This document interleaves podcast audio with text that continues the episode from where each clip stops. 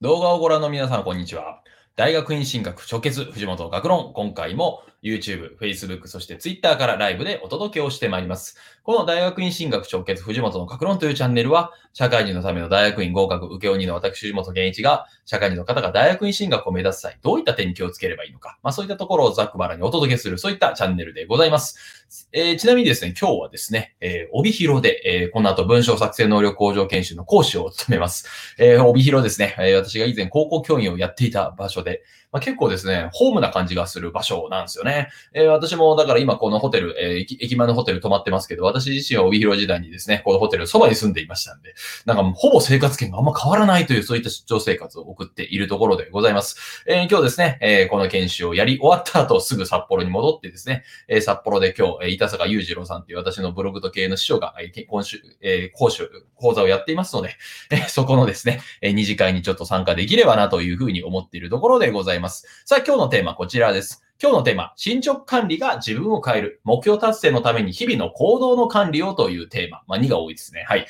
えー、というテーマでお届けをしてまいります。目標達成のために日々の行動の管理をと。はい。えー、中には、うちのところ、うちの塾ではですね、まあ、社会人の方で大学院進学を目指している方多く来ていただいていますと。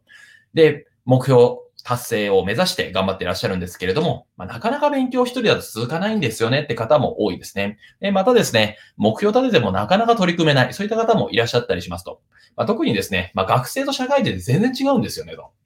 えー、社会人の場合、学生に比べてですね、もともと仕事するっていう風なところで、まあ、時間が多く奪われがちだと。まあ、もともとなんですけれども、まあ、学生ってある意味暇なんで、まあ、やる気が出たらですね、もう勝手に時間を作ることはできるわけですよね、と。でも、そので社会人の方って仕事もあるし、まあ、家庭もあるし、というところで、まあ、なかなか勉強時間を作り出せないと。一生懸命頑張って1時2時間が限度みたいな人もいるかもしれませんと。まあ、そういったところでですね、まあ、ついついですね、仕事疲れるから今日いいかなとか、で、今日もいいから明日もいいかなと。えー、この2日間もうダメだとかもう3日ぐらい休もんでもいいんじゃないかなみたいな。で、結局、あ、もう目標はちょっと来年に回そうみたいになっちゃう人も多かったりするかもしれませんよねと。まあ、ただそれでもですね、目標立てる分だけまだいいんじゃないかなって私は思ってます。まあ、立てないっていう人いるんですけど、やっぱちょっとそれはもったいないなっていうふうに思いますね。まあ、なぜかというと、まあ、目標って立てることによって、あ、全然自分は、はい、え、目標達成に向けて取り組めていないなと、あ、計画を立てるからこそ自分は結構ずれているなと、あ、じゃあもうちょっと頑張んなきゃいけないなというふうに、自分で自分を律することができたりするわけですねと。で、各位私もいろんな目目標を立てては挫折し、立てては挫折しをやっていますと。まあ、立てないよりは立てた方がいいなと思いました。あ、自分は挫折してるなということを実感するだけでも意味があるなというふうには思うんですね。えー、目標がなかなか達成できないなとか、え、それに向けて取り組めないなとか、あるいはなかなか勉強が続かないと。まあそういうのってじ、大体はですね、まあ一人だとやる気が続かないっていうところが多いですねと。一人だったらどうしてもですね、あ、ちょっとテレビ見ようかなとか、あ、今日ぐらいいいんじゃないかなとか、まあお酒飲んできたし、もうこれでいいんじゃないかなみたいになっちゃうわけですね。まあ特にあの、社会人の方が学習を阻害する要因にはですね、まあ家族とかお酒とか、まあそういったものもあるんじゃないかなというふうに思います。ただこれらをですね、まあ敵にしないっていうのは大事ですよねと。まあ何かというと言い訳にしないと。まあ家族がいるからとか、今日お酒飲んできたからとか、まあそういうですね、えー、言い訳っていうのは、なんかちょっと、お酒にもかわいそうですし、家族にもかわいそうなんじゃないかなっていうふうに思うわけですね。まあだからこそ、はい、目標を立てていくというところを大事にすべきなんじゃないかなというふうに思います。えー、一人だとやる気が続かない。まあ、じゃあどうしたらいいかというと、まあ、誰かに会うときに他者をペースメーカーにするというのが他者をですね、ペースメーカーにする、えー、あるいは何ですかね、伴走者にするというところが一つポイントじゃないかなっていうふうに思います。えー、何かと言いますと、まあ、マラソン大会とかですと、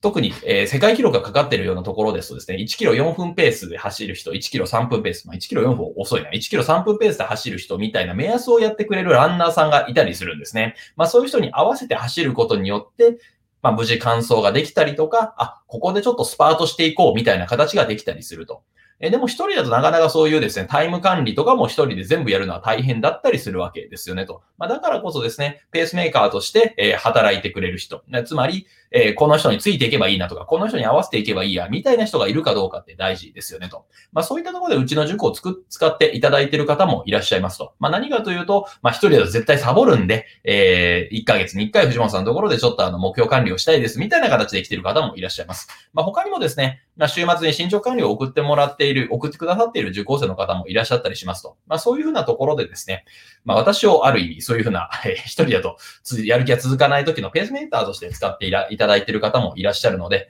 え、大変にありがたいことだなというふうに思っております。え、こういうふうにですね、初めから自分の力を過信しないというのが、こういうですね、目標達成であるとか、勉強であるとか、あるいはですね、仕事をする上でも必要なんじゃないかなっていうふうに思います。えー、職場にはですね、嫌な上司がいる、そういった方も多いと思いますが、じゃあ嫌な上司いない状態でですね、自分が実質的に仕事ができるかというと、まあ、できないという方も結構多いと思うんですよね。えー、例えば、え、あの仕事できたかって言ってくれる人がいるからこそ、例えば、あ、忘れてたっていうことに気づいたりとか、あ、あれそろそろ取り掛かんないとやばいなと思ったりとかするわけですよね、と。で、その仕事に対して評価が入ると。あ、これだと全然ダメだよなのか、あ、これすごく良かったなのか。まあそういうふうにフィードバックしてくれるからこそ次の、え仕事を取り組めるようになると。まあ嫌な上司というのがある意味実はですね、ね自分の仕事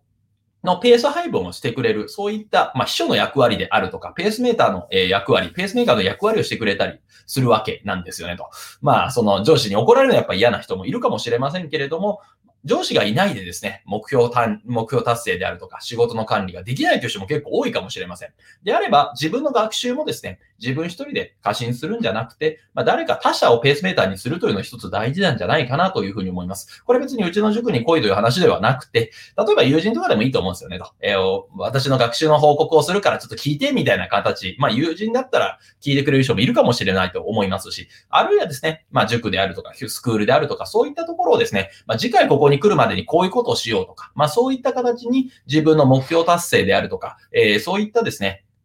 基準として使っていただくのが一番いいんじゃないかなというふうに思います。これは直接報告するのもありですし、あるいはですね、まあ、紙に書いて自分で誰かに送るというのもありかもしれません。まあ、それは人それぞれなんですけれども、一人だと本当にやる気は続かないっていうのは、これは本当にその通りだなっていうふうに思います。え私は今、ブログとメルマガ、そして YouTube 毎日更新をしております。えブログは365日の更新を5年目と、メルマガは4年目。そして YouTube 動画の毎日配信も今2年目とやっていますが、これ一人だったら絶対続かなかったですよねと。まあ何かというと、まあブログについてはですね、まあブログ仲間、え、全国にですね、ブログをやっている人たちの仲間がいますので、そういう人たちがやってるから私も仕方なくやるみたいなところもありますし、え、またですね、ブログについても YouTube についてもメルマガについてもですね、まあ見てくれる人って何人かいらっしゃるんですよね、大変にありがたいことに。まあそういった方がいるからこそ、あ、サボれないな、頑張ろうみたいな、というところでやっていると。まあだからこそですね、自分の力を過信しないというところが大事になってきますと。えそれにですね、まあ、勉強するとか日々仕事をするって当たり前なようなことであったとしても、まあ、上司がいないと仕事ができた、できなかったりするわけですよねと。であれば、当たり前のことをやるためにも、まあ、誰か、え、他者の力を活用するというのは非常に大事になってくるんじゃないかと思います。まあ、ブログ書くのもですね、別に一人でもできる人っているんですけれども、みんながみんなそんなわけではないですよねと。まあ、だからこそ、私の場合はブログをやってるコミュニティに入ってですね、毎日ブログアップしてますよと Facebook グループにアップをすると。それによって、あ、藤本もやってるから私もやろうとか、あ、あの人もやってるから私もやろうみたいな形になってきたりもするわけですよねと。で、同じように学習というのもそうです。えー、例えば社会人としてですね、仕事をしながら勉強するというのも、なかなか時間を作るのが大変だったりすると。まあ、だからこそですね、まあ、そういう、目標達成の、アドバイスをしている人であるとか、まあ、友人であるとか、そういった人に進捗を伝えていくというのは非常に大事なんじゃないかと思います。以前ですね、私の動画の中でですね、藤本記事4ステップス学習法みたいなところをお話ししました。4ステップス学習法。これは何かと言いますと、社会人の方がですね、学習を進めていく、あるいは大学院進学の目標を達成する、資格試験に受かる、そのために必要なので4つが必要だというふうなことを言ったわけですね。1つ目がこれがですね、触発を受けるということ。日々ですね、ブログであるとかメルマガであるとか、まあそういったところでですね、